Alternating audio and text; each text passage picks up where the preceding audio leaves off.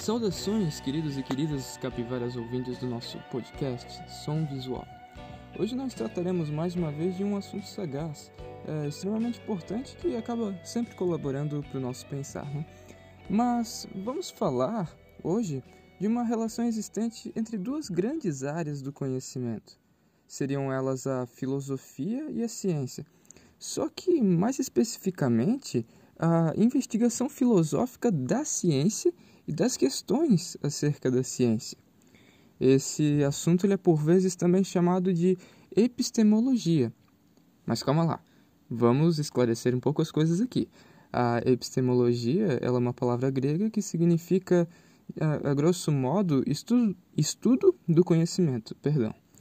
Mas no, note que esse ramo filosófico ele não procura responder questões românticas, por assim dizer, tais como de onde nós viemos, qual que é o nosso objetivo, o que que faz a gente feliz. Na verdade, a epistemologia ela estuda o como nós adquirimos o conhecimento. E é bem nesse momento em que entra a ciência, porque todos nós sabemos que há algum tempo a ciência ela é uma das áreas do conhecimento que melhor tem entregue respostas é, que são satisfatórias para muitas questões dos seres humanos. E falando nisso, nesse modo de como nós adquirimos o conhecimento, talvez você até se lembre de, de algum debate que nós já estudamos, como por exemplo aquele debate envolvendo o racionalismo e o empirismo. É, pode ser que a gente se lembre de alguns nomes específicos, como René Descartes, Francis Bacon ou até mesmo John Locke. E quando nós analisamos essa parte de racionalismo e empirismo, nós percebemos que o racionalismo ele afirma que a fonte do conhecimento é a razão. Já o empirismo ele vai alegar que a fonte do conhecimento seriam a experiência sensorial, seria na verdade as, as vivências de, da, da pessoa, através do, da experiência que nós adquirimos o nosso conhecimento. E depois, ainda posteriormente a isso, surge também o filósofo Kant, que ele vai abrir um pouco mais, esclarecer um pouco mais a nossa mente com respeito a esse debate de racionalismo e empirismo. Mas o tempo passa, a ciência evolui, e portanto agora nos séculos 19 e 20, outros pensadores vão procurar questionar esse modo do como obtemos o conhecimento. E eles vão questionar especificamente a ciência. Será que é possível a gente confiar na ciência? Será que tudo que a ciência diz, tudo que a ciência faz, tem razão? Então, a partir de então, que vão surgir três polêmicas que vão procurar validar um método científico.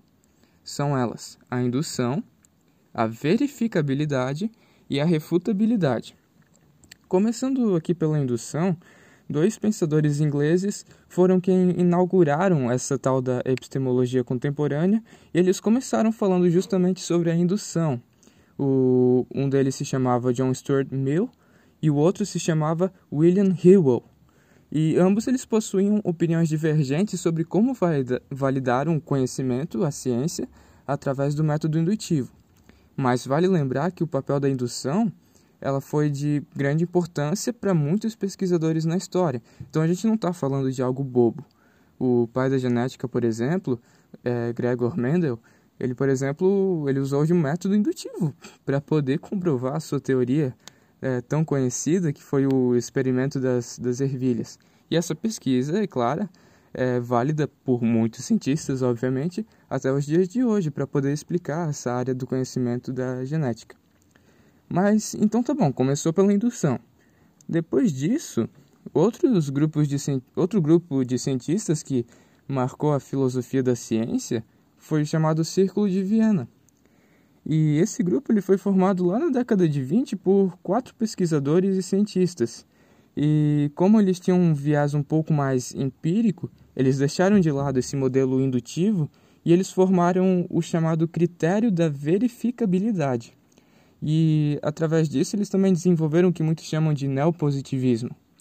E o que eles tinham em mente era que para desenvolver uma teoria científica válida, seria necessário que a teoria fosse, na verdade, colocada na prática.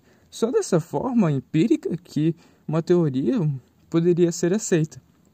Só que daí vai surgir durante esse contexto um físico, matemático, filósofo chamado Karl Popper. E esse cara, esse matemático, esse físico, esse pensador, ele vai dizer que toda e qualquer ciência é nada mais, nada menos do que uma mera tentativa do homem de tentar se aproximar da realidade. Então, desse modo, ele vai criar o critério da falsibilidade.